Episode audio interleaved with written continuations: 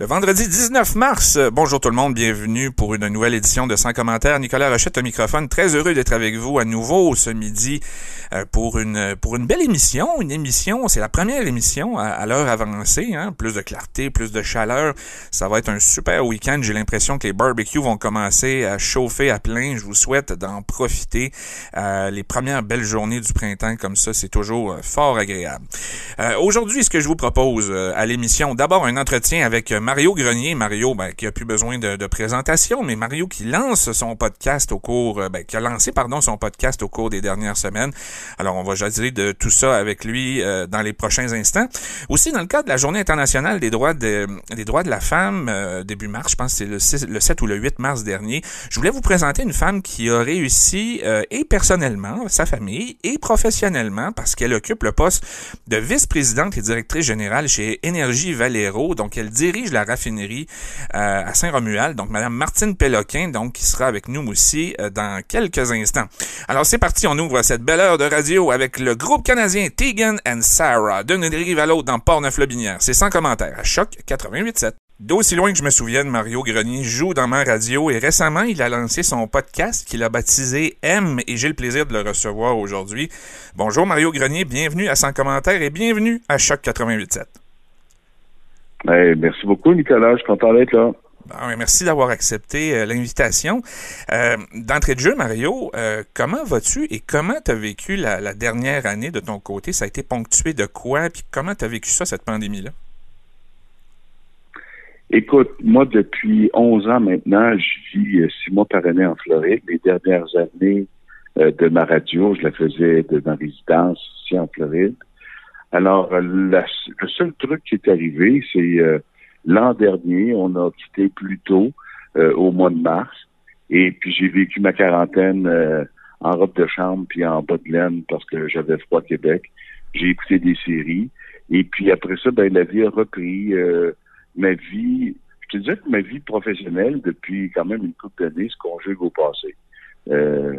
et puis c'est d'ailleurs pour ça que j'ai recommencé à faire des podcasts, parce que parce que je m'ennuyais, parce que j'avais l'impression que j'étais inutile et puis de juste parler de golf puis euh, de bouteilles de vin, en donné, ça devient ordinaire.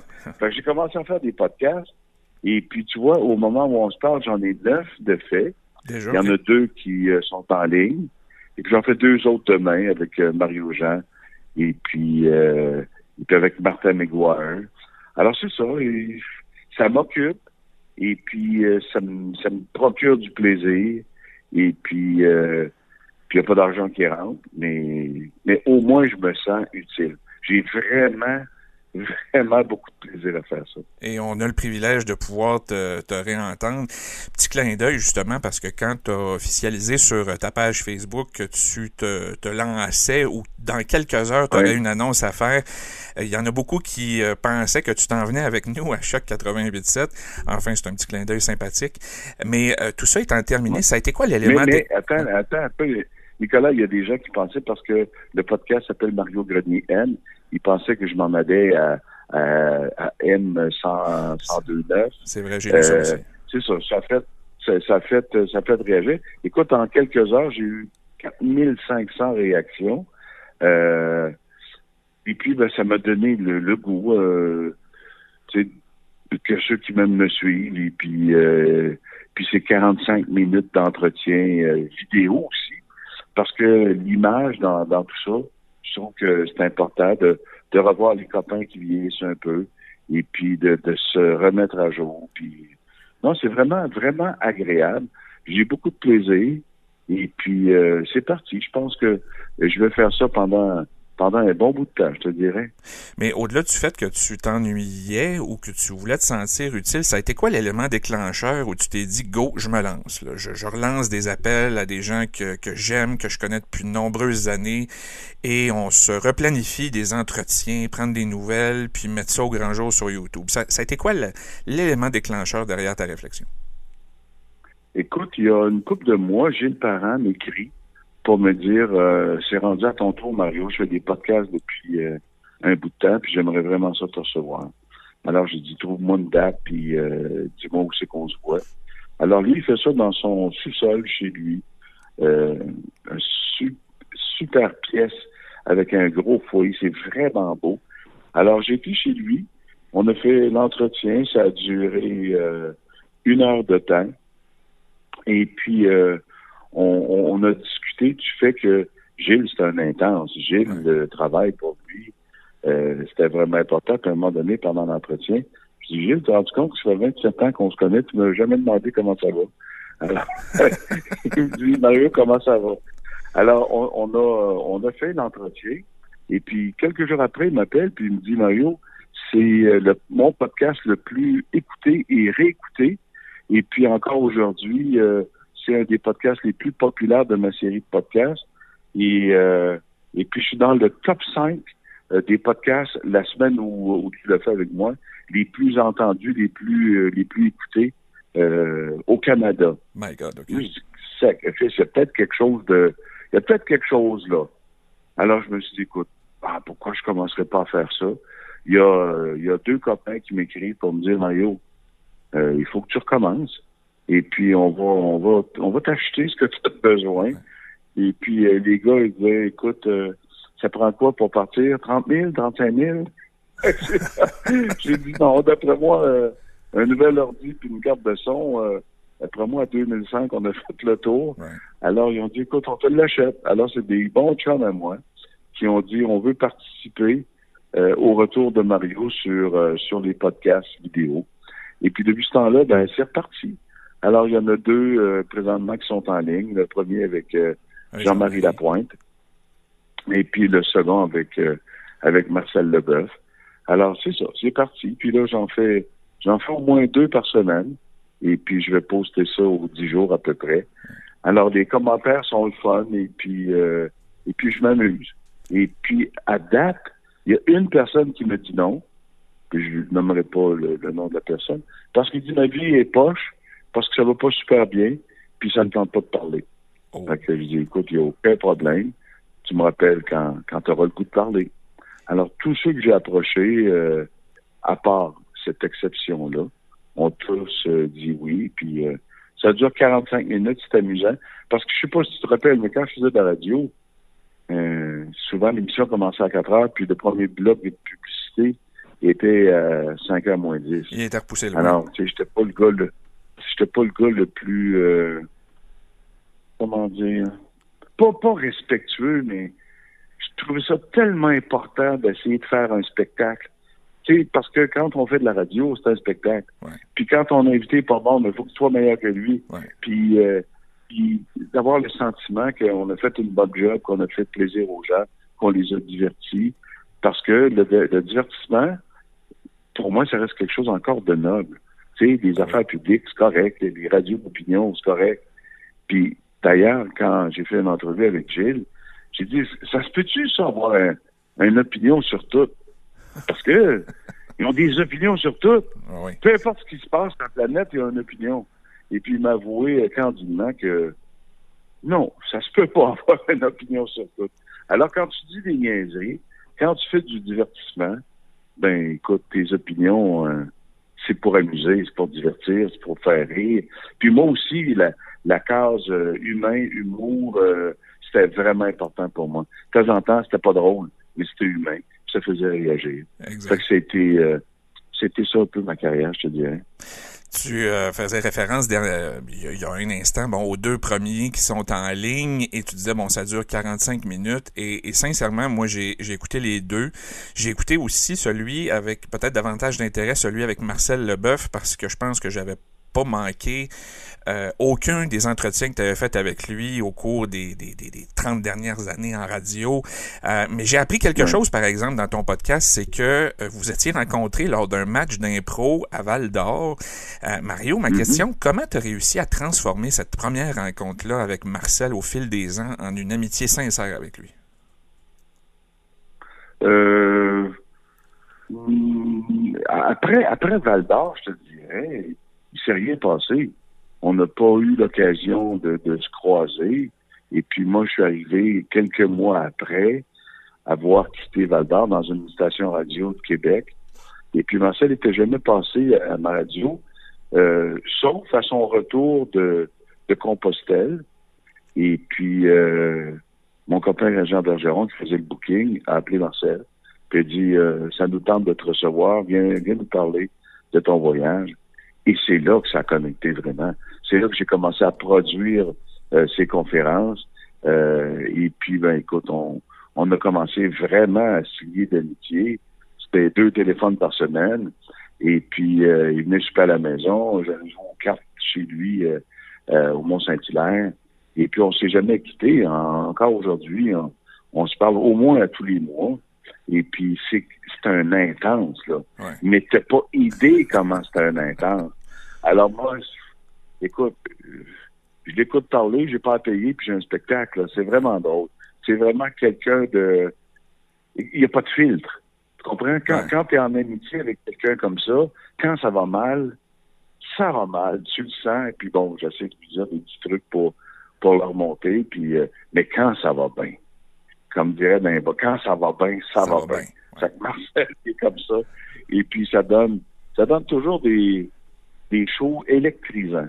Comprends? Mm. Quand on arrive à trouver la bonne case, la bonne, le bon filon, là, tu juste à lui dire bonjour, puis il va faire ton deux heures de radio. c'est vraiment amusant avec Marcel. L'humour a occupé une grande place aussi dans ta vie. Tu, on, tu parlais du divertissement, l'importance que ça a eu dans ta carrière. Bon, tu as cofondé ce qui était autrefois le Grand Rire, maintenant le Comédia, puis tu as été longtemps responsable des lundis euh, juste pour rire au Dagobert ici à Québec. Euh, puis pour montrer aux auditeurs l'impact que tu as pu avoir dans la vie de centaines d'humoristes, je lisais récemment sur le Facebook de Mario Jean qui a souligné ses 30 ans de carrière, qui présenterait les 30 personnes les plus significatives dans sa vie et devinez qui est la première personne qui a choisi de présenter. Ben, c'est toi, c'est toi, mon cher Mario. Comment on reçoit un hommage comme celui-là? Ben, écoute, euh, non seulement il y a eu le papier, mais il a fait Salut Bonjour la semaine passée. Et puis, euh, il a parlé de moi aussi à Gino. Gino qui a travaillé à Québec et qui a fait des, euh, des trucs avec moi aussi et qui a participé à des parties chez moi aussi. Alors, ben écoute, c'est vraiment, c'est vraiment agréable. mais comme je te disais, ma vie, ma carrière se conjugue au passé mais ça reste euh, grisant de penser que on se souvient. Puis, euh, puis la raison pour laquelle les gens acceptent de faire mon podcast, c'est de dire, ben écoute, euh, on a été dans ta vie active, tu nous as donné un coup de main, on a participé à tes soirées. C'était probablement au Dagobert le plus gros laboratoire d'humour en Amérique, même à New York, même en Californie. Il n'y avait pas autant de monde. Les, les, les comédie clubs, puis les dans, dans ces villes-là, c'était des bars de 200, 225 personnes. Au Dagobert, là, on entrait 1200 personnes au premier plancher, puis à la discothèque en haut, où c'était présenté en circuit fermé. Fait que c'était, c'était un laboratoire, puis c'était un endroit où les humoristes étaient bien payés. Puis il y a des humoristes qui, qui m'appelaient pour dire, hey Mario, j'ai un problème avec mon auto, ça me coûte 300 pièces, j'ai pas une, j'ai pas une scène.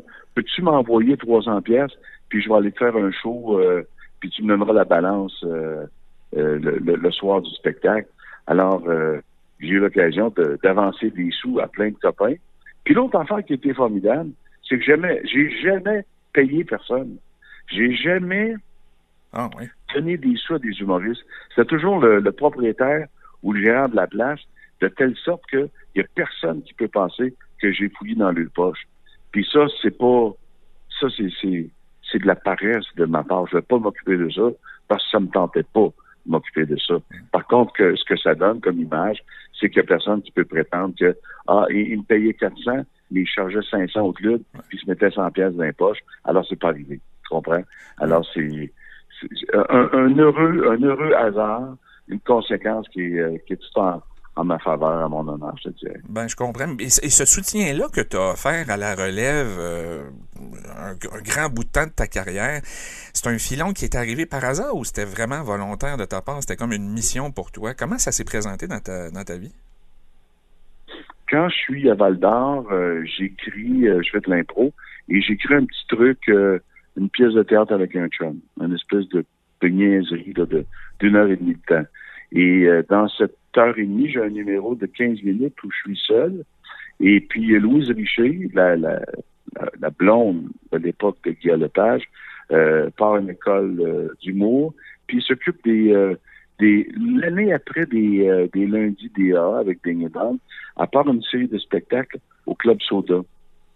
Et puis, euh, ben, elle vient voir, vient faire des auditions à Val d'Or. Je suis sélectionné pour représenter le BTV. Alors, je m'en vais au Club Soda avec les euh, Michel Courtemanche et euh, JC Lauzon et, plein de monde. Et puis, euh, quelques mois après, je quitte Val d'Or pour m'en venir travailler ici à Québec. Et je décide de partir des soirées d'humour parce que j'ai rencontré plein d'humoristes, uh-huh. plein de gens. J'avais fait venir Michel Courtemanche parce que je faisais des, euh, des soirées d'humour dans mon club à, Val d'Or. Alors, j'ai bâti un, réseau et puis ben, j'avais euh, l'opportunité de, de, de, bien, de bien les payer parce que la grande majorité avait jamais eu de cachet. Ils commençaient leur carrière. Il y avait des 10, 12, 15 minutes de, de numéros, mais sans plus. Il y a personne qui pouvait faire des, des one-man shows. Alors, ça a parti comme ça. Euh, Morancy, Jean-Michel Anctil, euh, des Anthony Cavana, comme la majorité, le premier chèque qu'ils ont eu, c'est en venant jouer euh, au Dagobert sur Grand Allée et puis participer à mes trucs. Et quand je les amenais à la télé avec les grands, le Grand Rire, quelques années après, des gars m'appelaient et me disaient, écoute, j'ai eu un téléphone de Juste pour rire à Montréal pour faire le festival, ça te dérange-tu?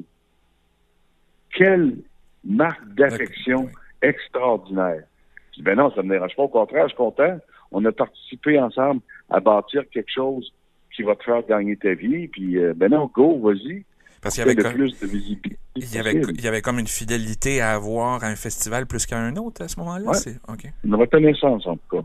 Oui, exact. OK.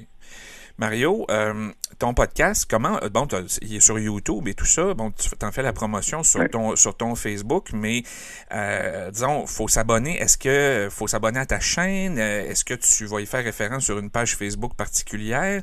Puis parle-nous de tes, tes prochains tes prochains invités. On peut s'attendre à quoi là, au cours des prochaines semaines? Écoute, pour me rendre à en fait à la page, puis comment on j'ai aucun j'ai aucun talent avec ça. Moi, il faut que tu saches, Nicolas, que quand le quand Internet est entré dans, dans nos radios avec euh, les, les, systèmes euh, moi j'ai débarqué. Moi, je suis de la, la vieille garde avec les cassettes vitrac et puis euh, avec les CD qu'on rentrait dans les machines, puis, c'est moi qui opérais mon émission. Mais à minute que la qu'Internet est entré, ben, j'ai eu un opérateur. Alors tu vas comprendre que de la façon de brancher les trucs, puis c'est pas moi qui s'occupe de ça c'est des copains. C'est euh, des copains qui, qui me donnent un coup de main. Et puis, euh, c'est ma blonde. Euh, alors, comment faire? Allez voir euh, YouTube Mario Grenier M, la lettre M, je te dirais. Et puis, vous allez avoir vous allez avoir la, possibilité de voir les podcasts que j'ai faits. maintenant, ce qui s'en vient, Gilles Parent, bientôt, Dominique Fillon de Dominique et Martin, euh, Mario Jean, Martin McGuire, Rémi Tremblay, qui est un être extraordinaire, qui s'occupe de la maison des leaders, euh, et puis euh, et puis plein plein d'autres surprises. Alors c'est c'est des gens que ben, en fait, je le dis, Mario Grenier aime. J'aime ces gens-là. Et puis probablement que Gilles Parent, c'est la personne, pas que je l'aime pas, mais on a on a eu une relation euh, distante parce que lui, il travaillait le matin, puis moi, je travaillais dans le retour. Alors, on, se voyait vraiment pas souvent. On se voyait quelques minutes au parti des sondages, mais il quittait tôt. Euh, il quittait tellement tôt, je ne même pas encore chaud. Et puis, euh, il s'en allait se coucher parce qu'il fallait qu'il se lève à 4h30 du matin. Alors, c'est qu'on n'a pas eu l'occasion de, de, se côtoyer. Mais ça a donné, ça donné une bonne entrevue avec lui chez lui puis ça donnait une bonne entrevue vidéo, fur et à mesure de voir, euh, parce que je lui pose des questions, genre, est-ce que tu méritais de te faire euh, mettre à la porte, et puis euh, vraiment, je pense que l'entretien va, va, va, en surprendre certains, et puis, puis c'est ça, ça reste, comme je te disais tantôt, le spectacle, et puis le plaisir de partager, pas de confronter, mais, mais discuter, puis, puis débattre, puis puis s'amuser. Parce que c'est ça. Je te dirais que le travail, pour moi, Marie-Jean faisait, en faisait part dans son papier. Le travail, pour moi, passe par le plaisir. Alors, quand tu as du plaisir, tu travailles Jamais. Alors moi, j'ai jamais préparé mes affaires. Ça a toujours été de l'improvisation. Ça a toujours de ça a toujours été de regarder les yeux de mon invité pour savoir jusqu'où je pouvais aller. Et puis, euh, il y a où? À, Go, on tripe. Et puis, euh, j'ai trippé. Alors, c'est une, une, balade de 36 ans à faire quelque chose qui m'a vraiment comblé dans la vie. Et par l'humour, et par le festival, et par la radio, et par les amis que, que j'ai découverts. Parce que partager, tu sais, s'approprier le succès, là, tout ça tout seul. Mais quand tu le partages, le succès, il y a plein de monde autour de la table quand tu es là. Alors, moi, je, pour moi, les amis, c'est important. Je te comprends. Écoute, en terminant, tu parlais du plaisir que tu avais, du fait que tu n'avais jamais vraiment travaillé en, ayant du plaisir, comme tu le comme tu le mentionnais, pour reprendre une expression. Et là, je vais essayer de la dire comme tu le comme tu savais si bien le dire en ouverture de, de ton émission jadis, Mario. En ce moment, est-ce que tu es heureux? Oui, je suis heureux. Puis l'affaire la plus importante, n'oubliez pas qu'il faut manger du steak pendant qu'on a des dents. Il faut en profiter. On ne sait pas comment ça va durer. On ne sait pas comment la, ride va être longue. Mais manger du steak pendant que vous avez des dents, c'est bien important. Mario, je rappelle que ton podcast est disponible sur, euh, sur ta chaîne YouTube. Un grand merci d'avoir accepté l'invitation. Tu seras toujours le bienvenu à Choc 88.7 et on te souhaite du bon golf au cours des prochaines semaines. Mais t'es bien gentil, Nicolas. Je te dis à bientôt. Et puis, euh, allez voir mon podcast. Promis, c'est promis, on va y aller. Restez branchés d'une rive à l'autre, c'est sans commentaire à Choc 88.7. Le 8 mars dernier avait lieu la Journée internationale des droits des femmes et pour l'occasion, je voulais vous présenter une femme qui a réussi personnellement et professionnellement. Elle est vice-présidente chez Valero et directrice générale de la raffinerie Jean Gaulin à Romuald et comme je la connais depuis plus de 20 ans, je me permettrai de l'appeler Martine. Bonjour Martine Péloquin, bienvenue à Sans commentaire et bienvenue à Choc 88.7. Bonjour, ça me fait plaisir d'être avec vous aujourd'hui. Plaisir de te recevoir aussi, chère Martine. Écoute, ça fait plus de, de 30 ans que tu es chez Valero. Comment expliques-tu ta fidélité à cette compagnie où, ma parole, tu y as presque réalisé la totalité de ta carrière? Oui, euh, vous avez raison. J'ai euh, j'ai presque réalisé la totalité de ma carrière, puis j'ai été très fidèle à, à, cette compagnie, mais je vais vous expliquer pourquoi. C'est par la nature des opérations. Donc, je peux peut-être revenir sur mon parcours. Euh, moi, j'ai gradué en 1986 en génie chimique ici à l'Université Laval. Puis, lorsque j'ai gradué, mais là, j'ai été euh, embauchée par Petro-Canada à Montréal, à la raffinerie à Montréal-Est. Euh, j'ai travaillé là trois ans. Et par la suite, j'ai eu la chance de revenir ici à Québec. Donc, euh, je j'ai été élevée ici à Québec. Euh, depuis 89, je suis à la raffinerie euh, ici chez, chez Valero, qui était ultramar à l'époque. En fait, j'ai travaillé presque exclusivement ici depuis 1989, mais étant donné la nature des opérations, ça m'a permis de me développer tout au long de ma carrière. Euh, au début de ma carrière ici chez Valero, j'étais ingénieur de procédés, qui était euh, qui était axé beaucoup plus sur le technique, sur le technique de ce que j'avais appris à l'université. Par la suite, j'ai eu l'opportunité de travailler dans la planification, euh, la planification au niveau de l'approvisionnement en pétrole brut euh, pour alimenter la raffinerie, et aussi la planification au niveau de la, production au niveau des, des, essences et des diesels. Donc, euh, ça m'a permis de développer ce, ce niveau-là. j'ai par la suite travaillé au niveau des projets. dans, dans les années 2000, nous avons réalisé des très gros projets ici à la raffinerie, des projets d'expansion, euh, aussi des projets de conformité environnementale au niveau du souffle dans les essences, du souffle dans les diesels. Et c'est des projets de l'ordre de 300 à 600 millions. Donc, ça m'a permis de me développer à ce niveau-là aussi au niveau de la gestion de projet. Par la suite, ben, j'ai travaillé comme directrice principale des opérations donc euh, ça, ça a amené un autre volet, un volet aussi euh, que je connaissais moins, un volet de gestion de ressources humaines, euh, avec avec dans un monde syndiqué, donc négociation de conventions collectives. Fait que ça m'a permis de développer ce volet-là. Et puis finalement, depuis presque dix ans maintenant, je suis vice-présidente et directrice générale de la raffinerie, avec toutes les responsabilités qui s'en suivent. Donc des responsabilités au niveau de la santé, sécurité, euh, de la conformité environnementale, la fiabilité des opérations, de la rentabilité, euh, la gestion des budgets, euh, développement des ressources humaines, relation avec la communauté d'affaires, puis notre implication sociale. Donc, comme vous pouvez voir, c'est très varié ce que j'ai pu réaliser. Et il y avait beaucoup d'opportunités et c'est pour ça que j'ai été aussi fidèle pour Valero durant toutes ces années. Et quand on passe autant d'années au même endroit, comment est-ce qu'on réussit, après bon 30 ans dans un poste de haut niveau comme celui que tu occupes, à demeurer un agent de changement pour continuer de faire évoluer l'entreprise ou l'endroit où on travaille? Écoute, euh, travailler dans ce domaine-là, c'est tellement, euh, c'est tellement motivant, mobilisant. Euh, donc, c'est sûr qu'il faut, il faut être capable de travailler en équipe, ça c'est certain. il faut bien s'entourer, puis il faut aussi reconnaître l'équipe avec qui on travaille pour pouvoir mobiliser les gens puis les motiver. Donc, avec le temps, j'ai su développer ce côté mobilisateur et motivateur là pour réussir à, à, améliorer toujours la performance de la raffinerie. Puis les gens ensemble en équipe, on est fiers. On est fiers de ce qu'on de ce qu'on réalise, puis on est ce qu'on est capable de, de faire ensemble. Donc euh, c'est c'est un peu ça. C'est euh, s'entourer d'une bonne équipe, travailler ensemble pour euh, être plus performant ensemble. Je comprends. le Soleil disait de, de toi en 2015, en fait, le Soleil rapportait de toi en 2015 qu'à l'époque, tu étais la la première ou une des premières femmes en Amérique du Nord à diriger une, raffinerie. Dans mon imaginaire, puis je pense que dans l'imaginaire collectif, c'est davantage un milieu d'hommes euh, que de femmes. Qu'est-ce qui t'a attiré là-dedans au départ? Ben, en fait, euh, c'est pas nécessairement le milieu d'hommes qui m'a attiré, c'était vraiment plus la nature des opérations. Euh, J'étais très intéressée par euh, les procédés chimiques, comme vous pouvez voir, j'ai étudié en génie chimique, donc ça, ça m'intéressait, puis c'est ça qui me motivait à mieux comprendre comment ça fonctionnait une raffinerie. Puis aussi, on, on fournit un besoin qui est essentiel. Dans le fond, euh, c'est 70% de la consommation euh, en produits pétroliers au Québec, c'est nous qui le fournissons. Donc c'était quelque chose qui me motivait. Euh, puis je voulais apporter à, cette euh, à cette euh, opération là.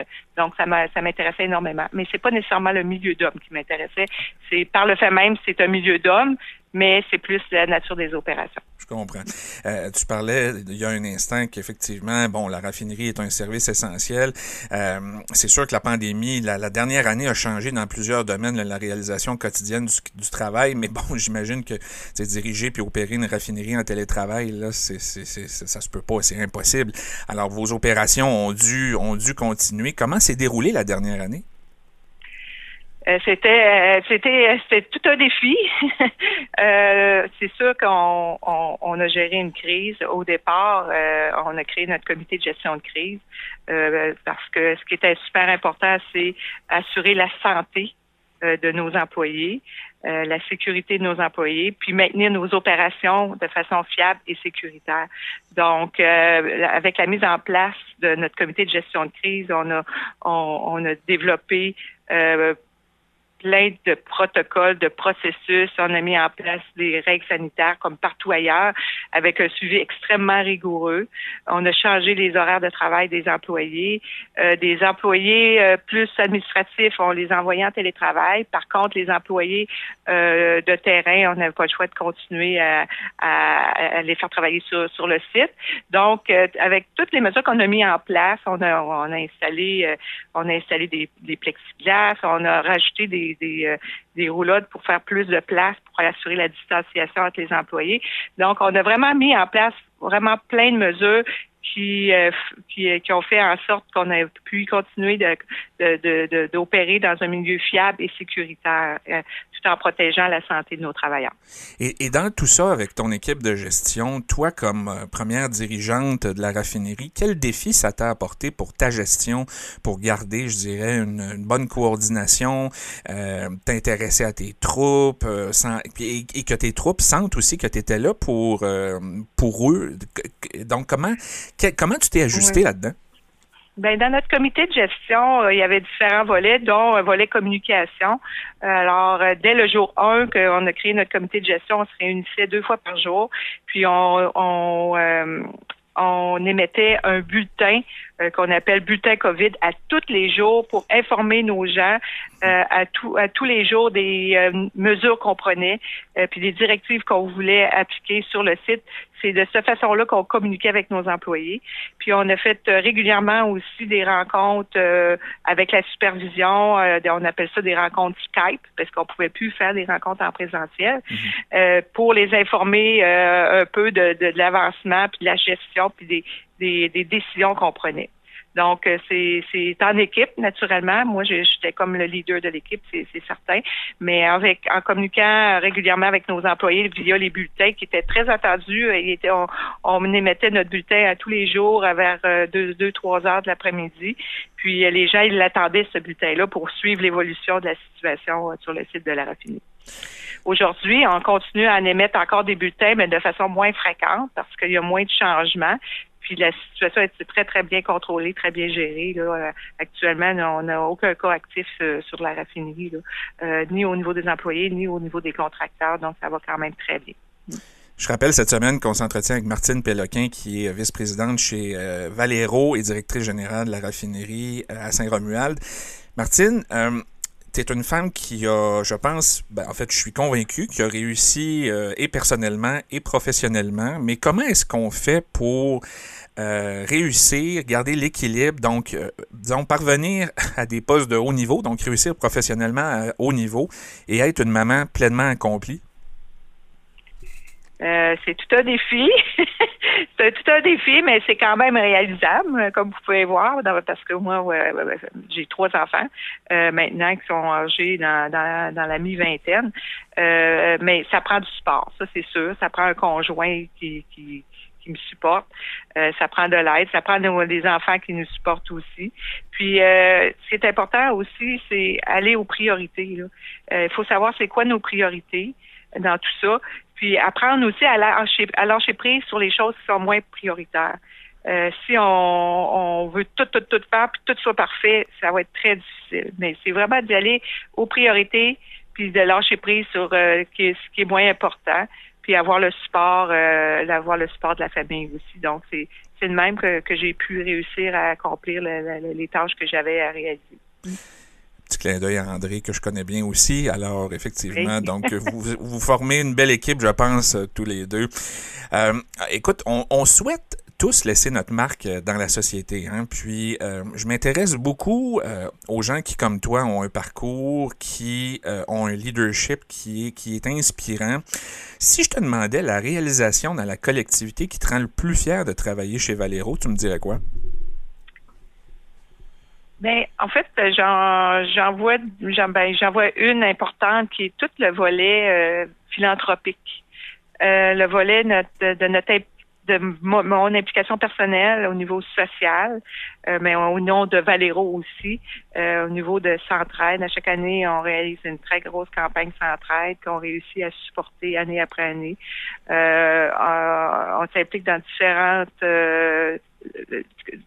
différentes ben, organismes communautaires, euh, différentes fondations aussi. J'ai été impliquée dans la fondation de l'Hôtel Dieu Lévis, euh, dans la grande campagne de financement. Donc, c'est vraiment le volet philanthropique, l'implication sociale qui, euh, m'a apporté que, que dont je suis très fière, puis je suis fière aussi de représenter Valero à ce niveau-là, parce que pour Valero, c'est une valeur qui est extrêmement importante de supporter la, communauté. Donc, je, je dirais, c'est plus ce volet-là. Mm. Martine, euh, il me reste deux questions en terminant, peut-être un peu plus un peu plus personnelles. Tu mentionnais tout à l'heure que très tôt pendant la, pandémie, pour toi, ça a été, puis pour ton équipe, ça a été vraiment une gestion de crise. Euh, je te connais assez bien, tu es de nature euh, assez calme, plutôt calme même. J'ai de la misère à t'imaginer stressée ou inquiète. Mais comment tu réussis à bien gérer les crises qui se présentent à toi au quotidien sans justement perdre le focus puis sans perdre le contrôle? Euh, c'est sûr, comme tu le mentionnes, je suis de nature calme. Je crois que je gère très, très bien mon stress. Mais ce qui est important là-dedans aussi, c'est euh, d'être bien entouré, d'avoir une bonne équipe, euh, puis avoir aussi des, employés qui ont à cœur le bon fonctionnement de, de, l'usine. Donc, c'est, c'est en équipe qu'on réalise de grandes choses. C'est pas individuellement, c'est en équipe. Puis en se mobilisant en équipe, on réussit à, à, réaliser de grandes choses. Puis moi, je me suis toujours sentie supportée par mon équipe. Je me suis jamais sentie seule dans les décisions que je prenais. Donc, euh, c'est vraiment ça. Mais c'est sûr que de par la nature, c'est vrai que je suis calme, puis que je gère bien mon stress. Mais encore là, ça prend l'équipe en arrière aussi qui, nous supportent là-dedans. Ils sont très chanceux de t'avoir. je, suis, je suis convaincu qu'ils euh, euh, qu'ils le savourent et qu'ils en profitent ici, qu'ils en profitent à tous les jours. Et en terminant, si je te donnais le pouvoir de changer quelque chose cette année, ça serait quoi? Je, pose la question volontairement. Bon, on est un peu tard euh, dans l'année pour se souhaiter des, bons vœux pour 2021. Mais je lance cette question-là parce que, disons, la dernière année n'a pas été évident pour personne. Puis tous ceux qui passent, toutes celles et ceux qui passent à mon micro, je leur pose la question, savoir si je vous donnais une baguette magique pour changer quelque chose cette année, ça serait quoi? Alors, si tu avais cette baguette-là, qu'est-ce que tu changerais cette année? Ben, le pouvoir de, que, tout le monde euh, soit vacciné le plus rapidement possible puis qu'on retourne tous à une vie normale. Euh, je, crois que c'est le souhait de tout le monde. Donc, euh, c'est sûr que c'est c'est ce que le, gouvernement tente de, réaliser, ce qui n'est pas facile non plus. Mais si on, avait le, tout le pouvoir qu'on veut, euh, c'est d'être capable de, de, pouvoir sortir de cette pandémie-là le plus rapidement possible. Euh, c'est sûr que c'est c'est ce qu'on essaie de faire, c'est ce que les autorités essaient de faire, euh, puis c'est ce qu'on espère tous. Donc j'espère qu'on va sortir de ça grandi, puis qu'on puis qu'on puisse tous euh, célébrer ensemble, faire des rassemblements, peut-être euh, dans un avenir approché. comme je vais avoir 40 ans cette année, effectivement, j'ai très hâte moi aussi d'être vacciné, comme tu l'as mentionné. Martine, ça a été un grand plaisir de te, recevoir aujourd'hui. Euh, je rappelle que tu es vice-présidente chez Énergie Valero, directrice générale ici de la raffinerie qu'on connaît bien à Saint-Romuald. Salutations André et aux enfants et on se dit à très bientôt. Merci beaucoup, Nicolas. À très bientôt. Salut. Restez branchés d'une rive à l'autre. C'est sans commentaire à Choc 88.7. C'est tout pour cette semaine. J'espère que ça vous a plu. Je vous fais pas de promesses, mais je peux vous dire qu'on travaille fort, fort pour euh, faire en sorte qu'on puisse euh, faire sortir l'émission, aller vous voir diffuser dans vos milieux de vie, dans Port-Neuf, Lobinière, tout ça, bien entendu, en respect des mesures sanitaires. Mais j'ai bon espoir qu'on puisse vous présenter des projets concrets au cours des prochaines semaines. Si vous souhaitez me faire parvenir vos commentaires et suggestions, il n'y a rien de plus simple. Vous vous rendez sur la page Facebook de 100 commentaires. N'hésitez surtout pas. Si vous souhaitez réécouter les audios de l'émission d'aujourd'hui, ça va être disponible dans quelques quelques heures. Grand merci à Tony et son équipe. Donc, je vous invite à vous rendre au www.choc887.com dans la section podcast. Ne manquez pas dans quelques instants, dès 14h, c'est Raph dans le Dash avec Raphaël Beaupré et Michel Beausoleil. Et vos week-ends à choc, ça commence dès maintenant. Alors, samedi et dimanche dès 8h, c'est Monsieur Vintage avec Michel Carrier. Et dès midi, c'est Garneau en stéréo avec Joël Garneau. Manquez pas non plus les deux éditions du Mixologue vendredi et samedi soir dès 20h.